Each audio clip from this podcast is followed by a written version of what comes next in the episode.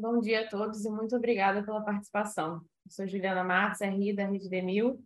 Estamos começando mais uma live de resultados e hoje vamos falar dos números do segundo trimestre de 2022. Com a gente hoje estão Sami Vermarker, CEO do, da Rede Demil, e Rita Carvalho, CFO e diretora de RI. Fiquem à vontade para mandar perguntas através do Q&A e no final da apresentação vamos responder as dúvidas enviadas. Essa live será transcrita e disponibilizada no nosso site, assim como a apresentação completa nas versões português e inglês. Agora eu passo a palavra para o Sami. Bom dia e obrigado pela presença de todos. Nesse segundo TRI, tivemos a circulação dos consumidores voltando à normalidade e, com isso, pudemos observar de forma mais justa os resultados positivos de todas as melhorias implementadas nos últimos 18 meses. Crescimento de 34% nas vendas, um recorde, crescimento de 97% na margem de contribuição e crescimento de 166% no EBITDA, são conquistas que evidenciam o sucesso do nosso plano tático, bem como nos permitem almejar ainda mais. O menor ciclo de caixa dentre os pares aliado a uma posição de caixa líquida, nos protegeram dos efeitos da alta dos juros. E, com isso, conseguimos entregar um lucro líquido acima de 3% e em linha com o mercado. Estamos comprometidos com a entrega das reformas, das lojas novas e também com a implementação de melhorias adicionais visando assegurar um novo e mais alto patamar de performance. Muito obrigado. Agora eu convido a Rita a dar maiores detalhes sobre a nossa performance. Rita. Obrigada, Sami. Bom dia, pessoal. É, em primeiro lugar, gostaria de agradecer mais uma vez a participação de todos na nossa teleconferência de resultados. É, a gente hoje apresenta né, os resultados do segundo trimestre de 2022, que foram divulgados ontem. É, fazendo um, um, lembrete aqui que esses resultados que a gente reporta, né, a gente desde o primeiro trimestre de 2022 a gente vem demonstrando os nossos resultados no nosso release é, e também na nossa teleconferência os resultados sem é, o IFRS, né, o que significa que quando a gente falar de despesas é, de vendas a gente tem todas as nossas despesas consideradas naquele número, né? A, principal diferença aqui do resultado sem IFRS é que, principalmente, os gastos com aluguéis, eles fazem parte, né, da composição da nossa despesa nos números que a gente vai mostrar aqui. É, as demonstrações financeiras, elas conseguem aí, é, elas continuam é, obedecendo, né, a norma do, do IFRS. Mas começando aqui, então, é, pela receita, né, no slide de receitas, a gente, como o Sami acabou de falar, teve um crescimento de receita aí de 34% é, ano contra ano, é, um recorde para nós, né, em função é, principalmente do aumento de volume de clientes, né, a gente hoje experimenta aí um número de clientes nas nossas lojas que hoje ultrapassa 2 milhões de pessoas por mês, e isso vem fazendo né, com que a gente venha experimentando é, resultados aí, crescimentos de vendas de uma forma muito consistente, né, é, é, sustentável e, e, crescente. Né? Então, é, a gente apresenta aí um segundo trimestre com resultado, com crescimento de vendas recorde em comparação ao ano passado e um crescimento de vendas é, importante também em relação ao primeiro trimestre. Né? A gente cresce aí pouco mais de 14% em relação ao primeiro trimestre de, de 2022. É, indo para o próximo slide, onde a gente é, abre aqui para vocês né, o, o, a receita, né, o crescimento de receita é, por mês ao longo do segundo, do segundo TRI, a gente vê que a gente cresce também de uma forma muito consistente, né, um crescimento é, quando a gente olha, né, todos os meses aí a gente vem crescendo, né, não só do segundo trimestre, até mas ao longo do ano inteiro a gente vem crescendo mês a mês aí acima do mercado e vem experimentando, né, patamares, novos patamares de venda é, muito sustentáveis é, para a companhia, né? Então, mais uma vez, a gente vocês veem aí que a gente tem um crescimento em todos os meses do ano é, bastante acelerado, especialmente nesse segundo trimestre, né? A gente teve aí, claro, é, é, a gente, o mercado inteiro, né, teve o impacto é, é, da onda, né, do surto de, de Covid que a gente viu, né, mais fortemente aí em junho, mas é, quando a gente compara com o mercado, a gente cresce bem acima, né? Então, é, é, um crescimento super importante e, e consistente. No próximo slide, é, quando a gente traz aqui o nosso crescimento de vendas, né, é, estratificado aí mesmo as lojas e lojas maduras, vocês podem ver que a gente, o nosso crescimento ele veio é, praticamente da nossa de uma base de lojas, né, muito parecida. A gente tinha no ano passado, no segundo trimestre, 206 lojas. A gente nesse segundo tri de 2022 nós temos 210 lojas, então o crescimento veio fundamentalmente é, da nossa mesma base de lojas, né, na comparação ano contra ano, né, é, é fruto é, de todas as melhorias que a gente vem fazendo, você comentou no, no início do nosso call, fruto de um, de um, trabalho aí que vem sendo desenvolvido é, ao longo né, dos dois é, é, últimos anos, de melhoria operacional, né, de, de, de, de de ampliação e reforma de lojas, que traz né, um, uma loja, um, um espaço é, mais agradável para o cliente, com mais exposição de produtos, né, com mais disponibilidade de produtos, isso tudo, a combinação de tudo isso vem fazendo com que a gente realmente tenha um crescimento bastante expressivo na nossa base de lojas. Né? É importante também a gente lembrar que esse crescimento ele também né, foi um crescimento aí, quando a gente compara com o mercado, maior do que os nossos pares, né, um crescimento aí bem maior do que, do que a inflação. É, passando para o próximo slide, quando a gente vê o nosso crescimento ano contra ano distribuído em categorias, né, a gente pode ver que a gente continua crescendo muito forte é, em RX, né, que são os medicamentos de marca, a gente começou um projeto né, de, de, de voltado né, para a categoria de RX é, no final do ano passado, né, esse, o, o, rollout terminou final do terceiro trimestre do ano passado, né, é, é todo mundo sabe que a categoria de medicamentos ela é categoria destino né, de qualquer farmácia, a gente olhou né, é, é, amplamente a nossa categoria e trouxe né, é, é, um maior fluxo é, de pessoas para a nossa loja por conta desse projeto, que é, acaba ajudando né, no, no, no crescimento da, da, das outras categorias também. Né? Você vai na farmácia e acaba incrementando a sua cesta, então a gente vê um crescimento expressivo, não só né, de, de a gente cresce aí quase 48% na categoria de medicamentos, mas a gente cresce é, em todas as outras categorias acima de 30%. Né? Quando a gente olha é, a categoria de genéricos, né, é, a gente cresce 38% em relação ao ano passado.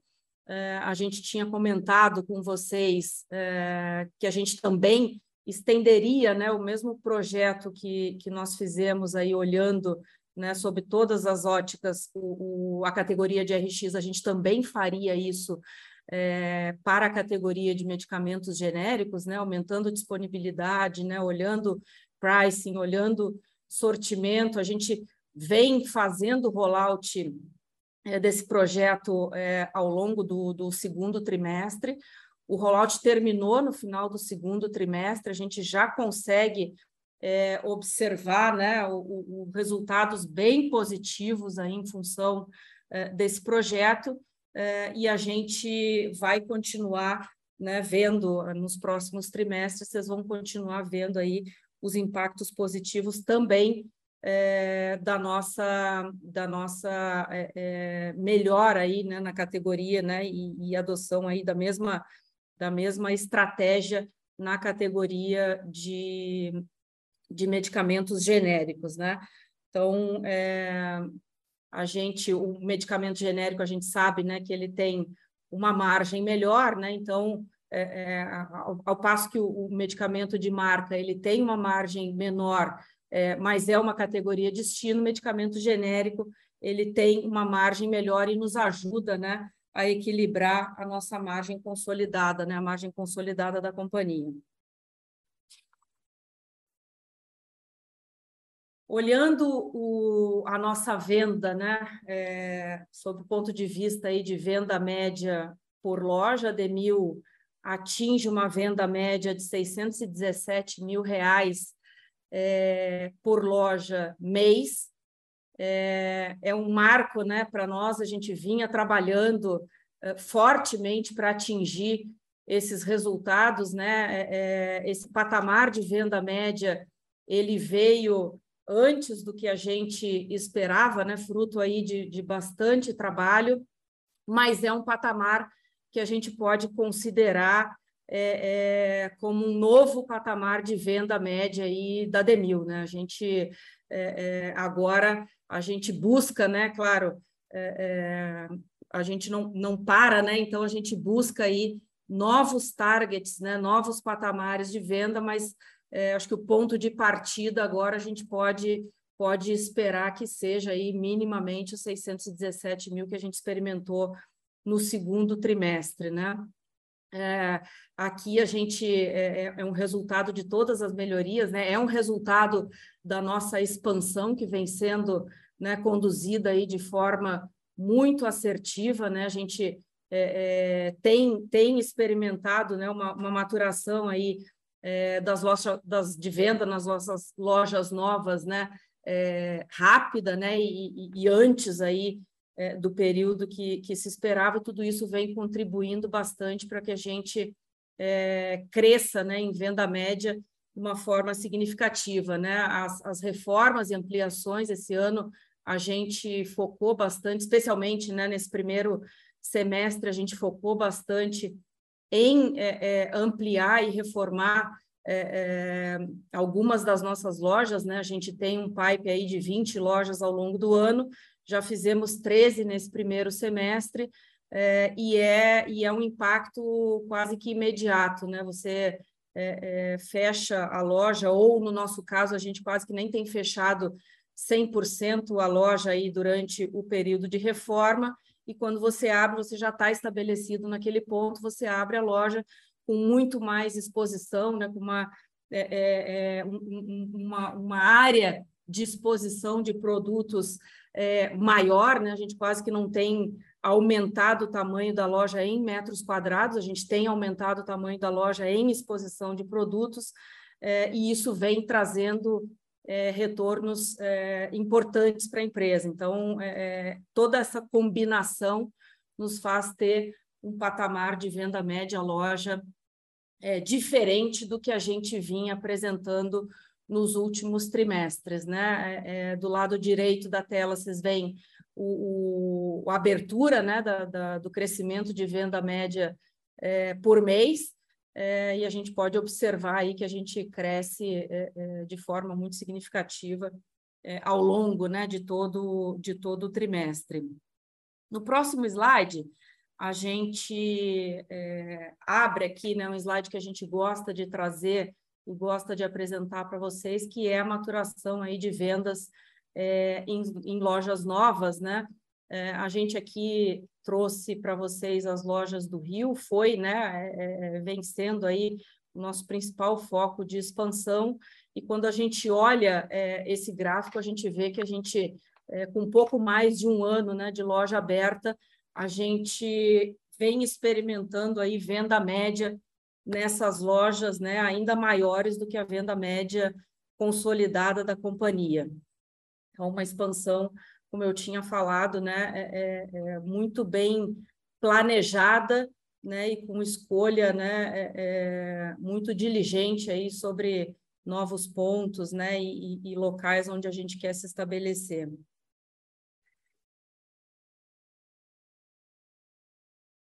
Falando um pouco, né, de, de vendas é, de marcas exclusivas, né, é um, é um é um tema que a gente vem é, se dedicando bastante, né? A gente sabe é, a importância que a gente tem de ter é, marcas exclusivas nas nossas redes, né? A gente vem aumentando né, a participação dessa venda ao longo dos trimestres, né? A venda de marcas exclusivas nesse trimestre chegou aí a 11,5% da nossa venda é, total no autosserviço, né? É, é, é, esse, esse percentual representou 9% da venda quando a gente olha o segundo trimestre de 2021 e vem crescendo ao longo dos trimestres, né?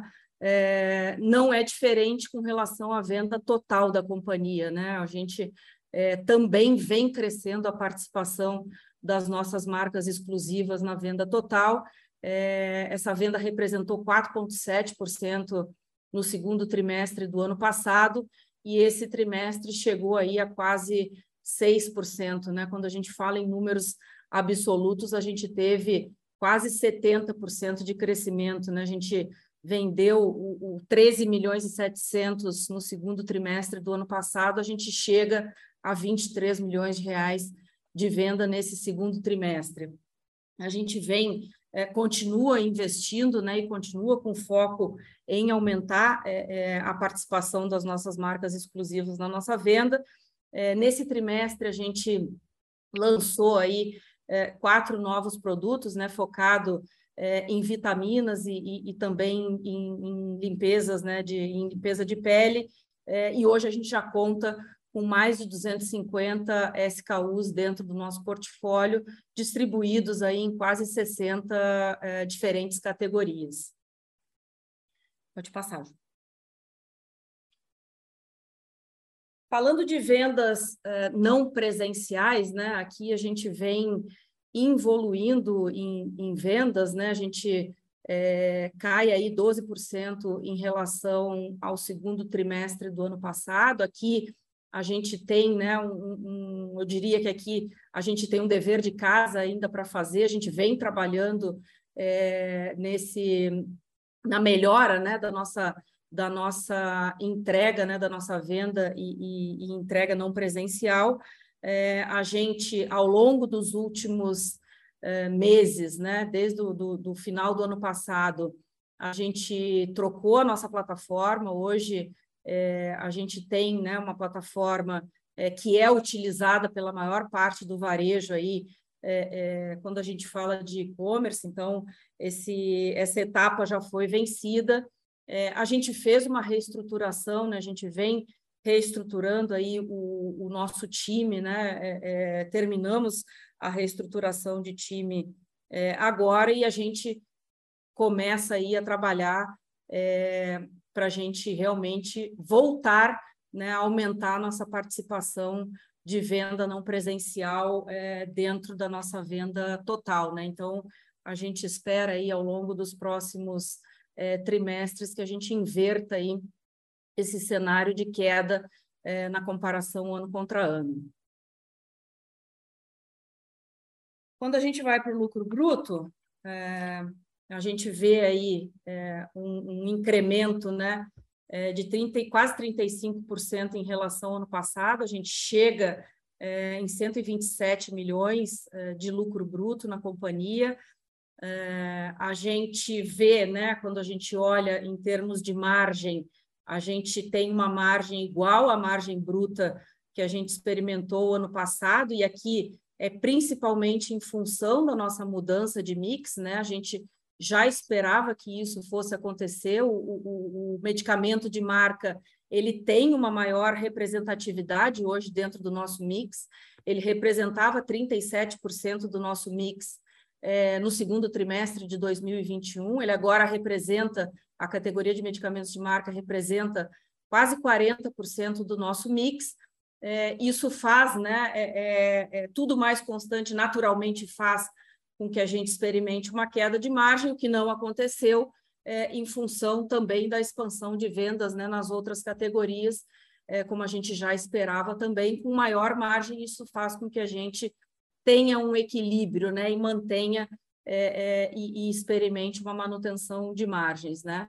Quando a gente compara com o primeiro trimestre desse ano, a gente tem uma expansão de margem é, em função né, do aumento de preços, a gente é, é, o mercado farma, né, ele, ele tem é, aumento de preços, é, esse aumento de preços normalmente é no início é, do trimestre, né, e esse ano não foi diferente, então você tem um aumento de preço, mas você tem né, um custo sendo sensibilizado com esse aumento, a venda né, aumenta de forma automática e o custo ele é sensibilizado ao longo do trimestre. Né? Então, por isso a gente vê uma expansão de margem aí no primeiro trimestre comparado com o segundo trimestre desse ano, né? e a gente deve é, é, retomar e voltar para um, um, patamar né, de, de, de margem é, muito parecido com o que a gente viu nos outros trimestres, né?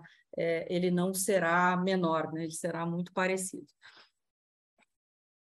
Indo agora para as despesas, é, a gente, quando a gente olha despesas com vendas, né? E aí, é, conforme eu falei no início do call, aqui a gente tem as despesas de aluguel também é, é, computadas dentro né, desses 86 milhões de despesas que a gente apresenta no segundo trimestre de 2022, assim como a comparabilidade aí nos trimestres anteriores. Né? Então, quando a gente olha despesa segundo ano contra ano, né, na comparação ano, ano contra ano, a gente cresce 17%, quase 18% aí em números absolutos, né? É, tem um impacto é, é, de lojas novas, né? A gente tinha 206 lojas contra 210 desse ano. A gente tem o impacto de inflação, né? Esse impacto ele veio para todo mundo, né? A inflação ela bate forte aí, não só é, nos nossos gastos de aluguel, mas também nos nossos gastos de pessoal, né? Que são os principais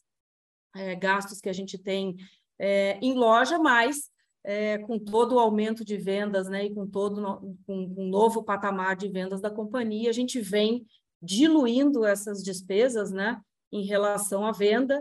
É, essa, essa é uma batida que a gente vai é, é, continuar trabalhando aí, a gente na diluição de despesa com vendas. Esse, esse trimestre a gente teve aí três pontos percentuais de diluição de despesas em relação ao segundo trimestre do ano passado, né? E a gente observa que a gente vem diluindo despesa com vendas aí ao longo de todos os trimestres, né? Então, esse é o, o, o trabalho fundamental que a gente vem, vem fazendo, né, é, é, para melhorar a rentabilidade e enfrentar aí também é, é todo o cenário de inflação, né? Margem de contribuição, é, acho que é o grande destaque do nosso segundo trimestre, né? A gente quase dobra em números absolutos é, a margem de contribuição da companhia, né? É, a gente chega aí a 10,6% de margem de contribuição em relação à venda, né, contra 7% é, do ano passado, então um, um marco aí super é, importante para nós é, a gente vê que é, o aumento de vendas, né, ele se refletiu, o aumento de vendas, né, e, e, e com despesas crescendo aí em, em paces muito menores, a gente é, é, acaba tendo o, o, impacto positivo, né, de tudo isso na margem de contribuição, né, então, é, é, junto, né, acho que a combinação de tudo que a gente falou, de, de iniciativas que a companhia vem adotando aí, o reflexo é esse, né? A gente quase dobra aí a margem de contribuição, ultrapassa 10% de margem de contribuição é, nesse segundo trimestre. Tem um outro slide que a gente trouxe para vocês, né? E, e, aí voltando um pouco, né?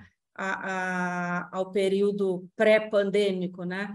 Essa aqui é a evolução da nossa margem de contribuição aí nas nossas lojas ao longo desses últimos dois anos, né? Então, é, é, a gente, passados aí os dois anos de pandemia, né? Acho que 2019 é, é um, um, um ano bom para se comparar, porque a gente não tinha pandemia, e a gente percebe uma inversão total da pirâmide, né? Hoje, a maior parte das nossas lojas, ela experimenta aí margens de, margens de contribuição que superam aí pelo menos 5%. A gente tem um volume grande de lojas é, que já supera aí 10% de margem de contribuição, né? Então, é, é, esse, é, é, esse gráfico a gente quis trazer aqui para vocês, para vocês verem o impacto aí de todo o trabalho né, que vem sendo feito é, e a resposta né, ela, ela aparece né, e, e vai aparecer aí, nos, vem aparecendo nos resultados da companhia e vai continuar é, de forma muito perene. Né? Despesa corporativa também, né? A gente vem é, é, trabalhando né, na diluição de despesas corporativas. Aqui a gente tem um espaço, né? A gente, quando a gente olha aí, principalmente, né, os nossos pares, a gente vê é, que a escala, né, ela vai nos trazer uma diluição cada vez mais rápida aí é, das despesas corporativas, mas independente disso a gente vem, né, é, é, trimestre contra trimestre aí, principalmente ano contra ano, a gente vem diluindo é, a despesa corporativa. Né? A gente, nesse trimestre, a gente teve é, 0,3 pontos percentuais aí de diluição é, e a gente tem espaço aí para continuar é, diluindo despesa corporativa. Né? Esse, esse é, é, um trabalho o, o, o Sami bate nessa tecla aqui com a gente de forma muito constante, é, o, é, uma oportunidade importante que a gente tem de buscar aí um percentual significativo de, de, de diluição né, de despesa corporativa ao longo dos próximos trimestres e dos próximos anos. Falando aqui do, do EBITDA, né, a gente teve, chega aí a um EBITDA de quase 23 milhões de, de reais, é, reflexo né, de, de tudo que a gente conversou e apresentou aí nos, nos slides anteriores, a margem de EBITDA a gente chega aí a quase 6% de margem de EBITDA contra é, 2,9% de margem do ano passado, um crescimento de 166%, né? A gente é, é, sai de um EBITDA no ano passado de 8 milhões e meio para um EBITDA de 22,7, né? E aqui, é, olhando o, o, EBITDA consolidado aí, o EBITDA do primeiro semestre, né? Que a gente chega aí a 25,7 milhões de EBITDA no primeiro semestre, é, olhando lá para 2019, né, a gente não tem aqui no slide, mas olhando lá para 2019, o EBITDA do primeiro semestre de 2022 é, é o EBITDA que a gente fez, né, é, o ano de, é o EBITDA que a gente fez durante o ano inteiro de 2019, né, a gente fez 25 milhões de EBITDA é, no ano pré-pandêmico e a gente agora é, chega, né, em, em, em, seis meses a gente chega aí o EBITDA que a gente fez no ano de 2019 inteiro, né? Então, um marco é, importante é, para a companhia, né, e, e, um novo patamar aí de, de resultados, acho que a gente pode falar assim, né? Lucro líquido também, né? A gente é, é, o, o, reflexo de tudo isso, né? Aqui é uma combinação, né? Não só é, de resultados operacionais, né? Mas também uma combinação é, de uma despesa financeira menor, né? Em função aí da, da como o Sami comentou, de uma posição de caixa líquido que a gente tem, que a, que a companhia tem, que nos ajudou a defender aí e trazer né, é, é, é, a grande parte do nosso, do nosso resultado, ela se transforma aí é, é em lucro líquido e a gente acaba atingindo né, margens um pouco maiores, inclusive, de lucro líquido do que o mercado apresentou. Né? Então, a defesa do nosso caixa também, né, é, todas as iniciativas de melhoria operacional é, combinadas com a defesa do nosso caixa é, culminaram aí com lucro líquido de 13,2 milhões de reais que a gente apresentou nesse segundo trimestre, é, contra um prejuízo é, de 2,4 milhões que nós observamos no segundo trimestre do ano passado. Né? Que aqui a gente encerra né, a apresentação de, de resultados, aí indo um pouco aqui para a pauta de ESG, a gente traz é, três iniciativas, né, é, que a companhia vem trabalhando, né, uma delas é o reaproveitamento aí de caixas de papelão, a gente hoje, né, é, na, na distribuição, a gente aproveita 83% das nossas caixas de papelão, elas são reaproveitadas, né, no processo de entrega de medicamentos, né, no processo de logística da Profarma Distribuição, Então, é, é super importante né, esse, esse reaproveitamento, essa utilização. É, a gente também, nas nossas reformas de lojas, né, a gente vem fazendo um reaproveitamento é, de todo o mobiliário, né? A gente, é, vocês viram que a gente fecha algumas lojas, né? E isso nos ajuda a também a utilizar, né, uma boa parte desse mobiliário é, nas reformas das nossas lojas novas, né? Principalmente nas áreas, né, de, de, de estoque, né? E, e nas áreas de retaguarda. É, e também é, a gente tem aí é, dois projetos né, voltados aí para desenvolvimento de, de mulheres. Né? Um dos projetos é o projeto Seja Protagonista da Sua História, né? esse é um projeto que já está na sua segunda edição. É, ele é um projeto é, que contempla né, e ajuda aí nessa segunda edição mais de 55 mulheres né, de ONGs que são assistidas pelo, pelo Instituto Profarma, é, e a gente vem ajudando né, essas mulheres a, a, a cada vez mais é, é, terem, né, é, e aqui falando um pouco de, de gauchês, terem aí as rédeas né, da, sua, da sua vida e da sua história. Né? A gente tem muito orgulho é, desse projeto, a gente lança esse ano também mais um projeto voltado para desenvolvimento de, de mulheres, né? um projeto interno aí que é sobre liderança feminina, né, o desenvolvimento é, de mulheres dentro é, da nossa empresa para é, é, terem né, a expectativa e terem o potencial de ocuparem cada vez mais cargos de liderança dentro da companhia. E aí, fazendo um wrap-up aí, não só do, do trimestre, né, mas também desses últimos anos de trabalho, né, a gente é, é, se comprometeu aí dentro dos nossos pilares estratégicos, né, aumentar o nosso crescimento de receita é, em loja, né? Então a gente é, vem entregando é, trimestre contra trimestre um, um, aumento de vendas, né? É, por todas as, as iniciativas que eu comentei ao longo desse call, a gente hoje tem um novo patamar de venda média loja, né? Então a gente Hoje, parte de pelo menos 600 mil reais de venda média loja para alcançar aí novos patamares de venda média, né? Ampliação e reforma de lojas, é, ele se combina muito também com a parte de experiência de compras, né? Então, vou falar dos dois juntos aqui. É, experiência de compras né, do nosso cliente, a gente vem melhorando é, as nossas, a, a, gente vem melhorando melhorou né, ao longo do, do, do, desse período, sortimento em loja, né? a gente vem melhorando é, pricing, a gente vem melhorando é, o, nosso, o nosso CRM né, para conseguir chegar cada vez mais perto do nosso cliente e, e, e de uma forma muito mais personalizada, né?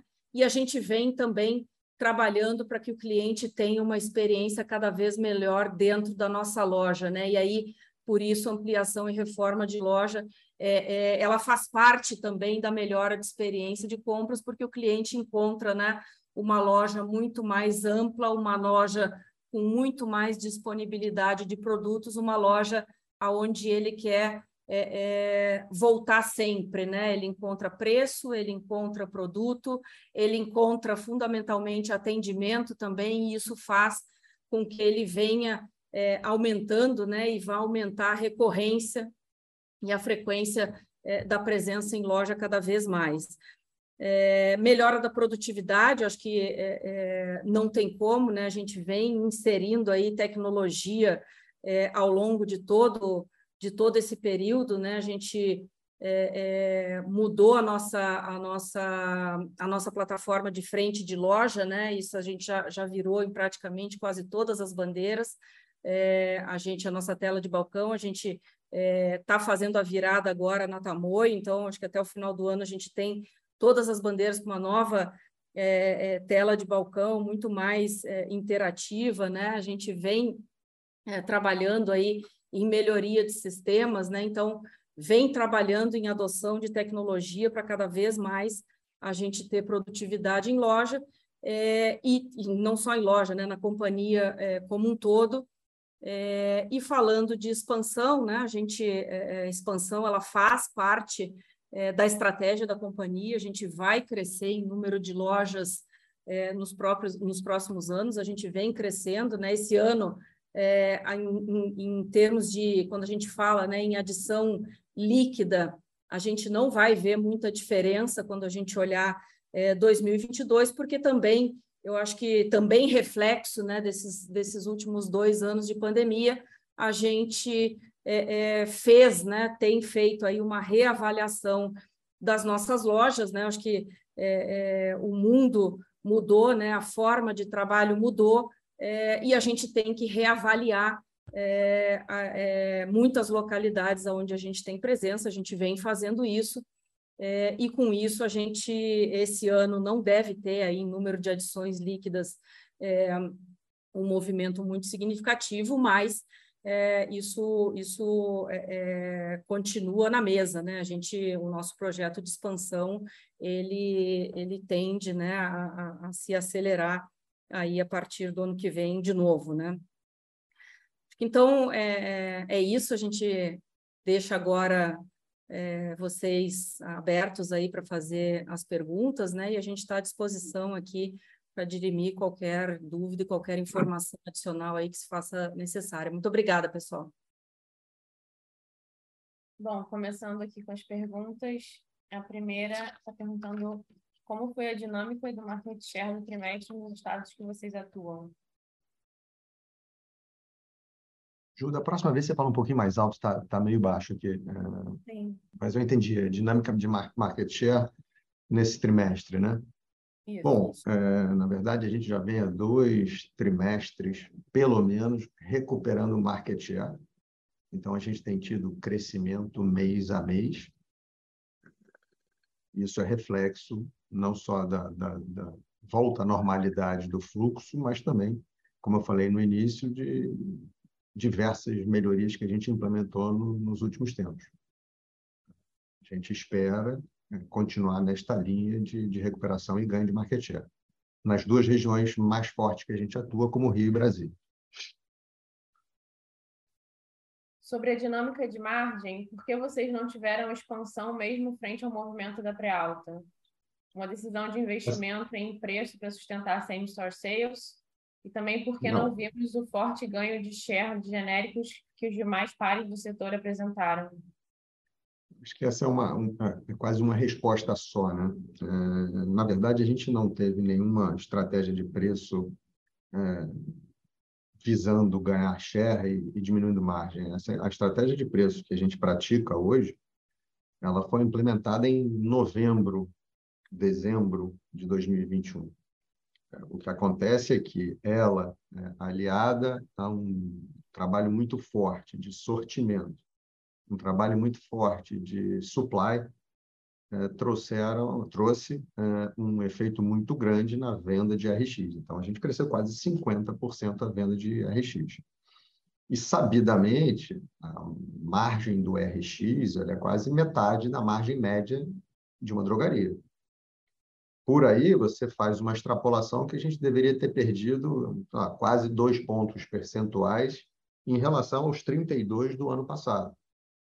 A gente voltaria para a nossa normalidade de 20 e 30. Então, sim, é, você não vê a expansão, mas esta manutenção já é um ganho, porque hoje eu opero sobre um mix diferente do que eu operava um ano atrás.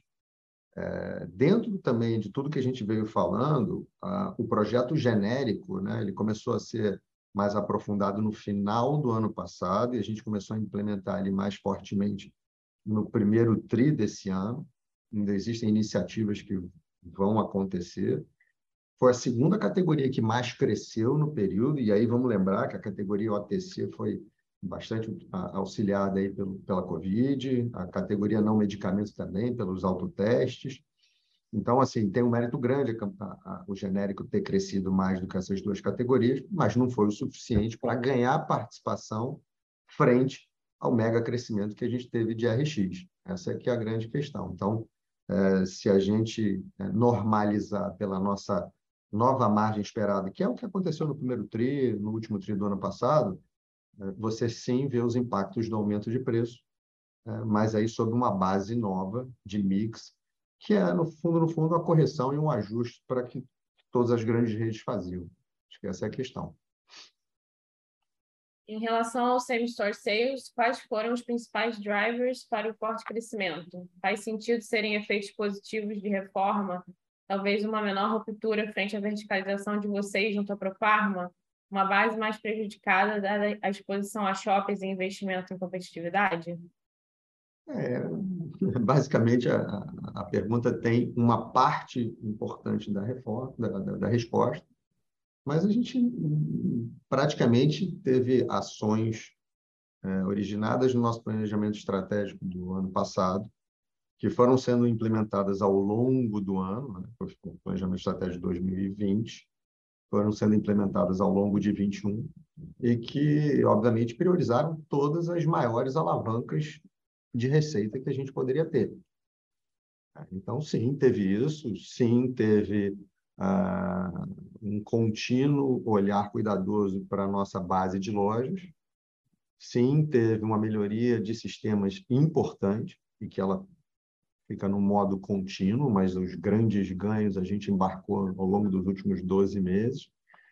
Como a gente falou antes, teve um baita trabalho também de suprimento, supply, eh, exposição em loja. A gente refez, eh, eu diria que eh, quadro de diversas áreas aqui dentro da companhia para que a gente tivesse uma pegada ainda mais forte. Teve um ajuste de quadro nesse sentido de aumentando o quadro de lojas para que a gente pudesse diminuir o tempo de espera. Então, são várias melhorias operacionais que, num cenário mais próximo da normalidade, que é o que a gente teve no segundo TRI, é, permitiu que a gente visse esse efeito combinado. Ah, é tudo que a gente pode esperar da rede? Não a gente entende que a gente ainda não está no faturamento médio por loja que a gente poderia estar. É óbvio que o gap agora é menor, né? mas a gente tem todo, todo um plano de ação endereçado para que a gente continue tornando a rede ainda mais produtiva, ainda mais eficiente. A próxima, parabéns pelo resultado. Como se comportou a venda, venda por loja em julho e nesse começo de agosto? Esse fluxo adicional em lojas se deveu por produtos sazonais, gripes, ou é um novo patamar sustentável para frente? É, incorrendo no risco aí de dar algum guidance, né? É, eu não deveria falar sobre julho e agosto, mas a Rita, de certa forma, colocou uh, que, de fato, a gente está num patamar novo de venda. Né? Esse patamar levemente superior aos 600 mil, ele é ele é a nova, o novo normal da Demil. Né? Então, julho e agosto vieram muito por aí. É, a gente tem sempre os pontos que ajudam, os pontos que atrapalham. Ok, você teve um movimento adicional em junho, por exemplo, muito por conta de Covid, julho e agosto já foi bem menos intenso. Ao mesmo tempo, o setor todo enfrenta um problema de nível de serviço da indústria. A gente hoje opera com quase dois pontos percentuais é, a menor de nível de serviço ou aumento de ruptura do que a gente tinha um ano atrás, por conta da indústria. Então, isso poderia estar ajudando o nosso faturamento em dois pontos percentuais. Nem tudo que falta você consegue é, substituir por um produto similar. Assim, a gente conseguiu surfar o que o mercado apresentou e em julho e agosto está muito em linha com o que a gente fez é, de aumento de faturamento médio por loja. De novo, a gente ainda tem coisa para fazer para sustentar um crescimento uh, neste número. É, a próxima, gostaria que, diante do cenário positivo da empresa, com dívida negativa, fosse avaliado cada uma das possibilidades abaixo. Ampliar guidance de expansão, M&A com pequenas redes, para entrar em outros é, espaços regionais, recompra de ações e distribuição de dividendos. É, Emerson, é engraçado. Outro dia eu comecei com, com o pessoal de IB, né? e aí, assim, não tem resposta certa nesse tópico que agrade a todo mundo. Né? Se a gente falar que vai fazer distribuição de dividendo, vai ter alguém gritando, dizendo que o caixa foi levantado para expansão. Se a gente falar que a gente vai fazer um M&A, alguém vai levantar e gritar, poxa, mas o histórico de M&A mostra que não é tão fácil assim. uh, recompra, idem para distribuição de dividendos. Então, o que a gente definiu no início desse ano é que, como a gente entendia que seria um ano desafiador do ponto de cenário uh, econômico e político, a gente entendeu que era melhor ter esse dinheiro, esse recurso no caixa, né? Me pareceu uma decisão acertada. Hoje, olhando, ninguém podia imaginar que a taxa de juros bateria os 13,75. É, é óbvio que a gente gostaria de ter feito um plano de expansão mais agressivo para esse ano, mas a gente optou pelo, pelo conservadorismo. É, a gente não precisa disso para o ano que vem, então a gente vai voltar a um ritmo de expansão mais forte. O momento certo para a gente divulgar o nosso guidance é entre outubro e novembro mas com certeza vai ser é, bem mais acelerado do que foi esse ano. É, M&A, por toda a nossa é, experiência é, nesses processos e, e também pelo próprio fato da Profarma ter muito contato com os clientes, a gente está sempre analisando alguma coisa. Né? O único, o único porém é que a gente, de fato, quer, quer tomar uma decisão sempre com muito pé no chão. Então, a gente entendeu que era um primeiro momento de entregar performance operacional antes de adicionar complexidade adicionais, entendeu? A gente tem sempre algo no radar né? e muito em linha com o que você falou, né? Não faz a menor, não faz o menor sentido comprar alguma coisa na área de atuação que a gente está. Estrategicamente é interessante que a Profarma é, possa trazer oportunidades para a D1000 nesse sentido, e tem clientes que, de fato, usam esse caminho, via Profarma, mandam algumas oportunidades para a gente, e para a D1000 faz sentido diversificar a sua área de atuação. Não tem nada é, é, de consistente no momento, mas você pode ter certeza que a gente está sempre olhando. Então, a decisão de curto prazo é manter o caixa é, reforçado, até porque a gente tem um plano de expansão mais agressiva é, para o ano que vem. A próxima. Quais são os principais fatores que explicam esse aumento de vendas de lojas maduras acima dos peers? A falta de remédios no mercado foi um diferencial por vocês terem mais capacidade de suprimento, tendo o business de distribuição? Bom, de novo, né? O que fez o, o, esse crescimento é um pouco de tudo que a gente já falou, né? Tem uma parcela de base deprimida, né? é, tem uma parcela mais importante de melhorias operacionais implementadas nos últimos tempos. É, tem uma parcela em que a gente consegue é, se beneficiar também do estoque da Profarma para assegurar o nosso nível de serviço, mas isso é uma vantagem competitiva é, comparada aos pequenos, não comparado aos nossos pares de estados, porque eles também têm escala para serem bem servidos diretamente pela indústria. Então, isso explica quando a Demil cresce versus um cliente independente ou uma rede pequena, mas os nossos pares não são redes pequenas. Então, melhora de operação, ah, eu diria que é a grande explicação para isso. Em segundo momento, é próprio uma melhoria de mercado ah, e base deprimida. Esses são, eu diria que, os principais fatores, mas muito concentrado em melhoria operacional.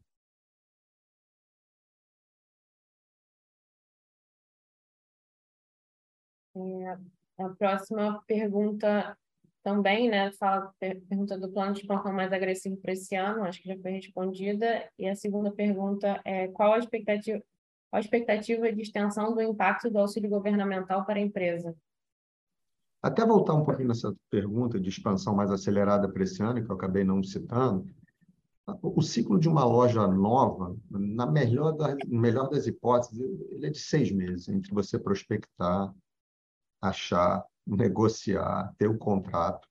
Depois você tem toda a legalização da obra, legalização da farmácia para inaugurar a obra e depois a, a, abertura. Então, a gente não conseguiria fazer nada hoje que impactasse ainda esse ano. Tudo que a gente está fazendo hoje já é para acelerar o ano que vem. Então, o número de hoje, é, desse ano, a gente não consegue alterar.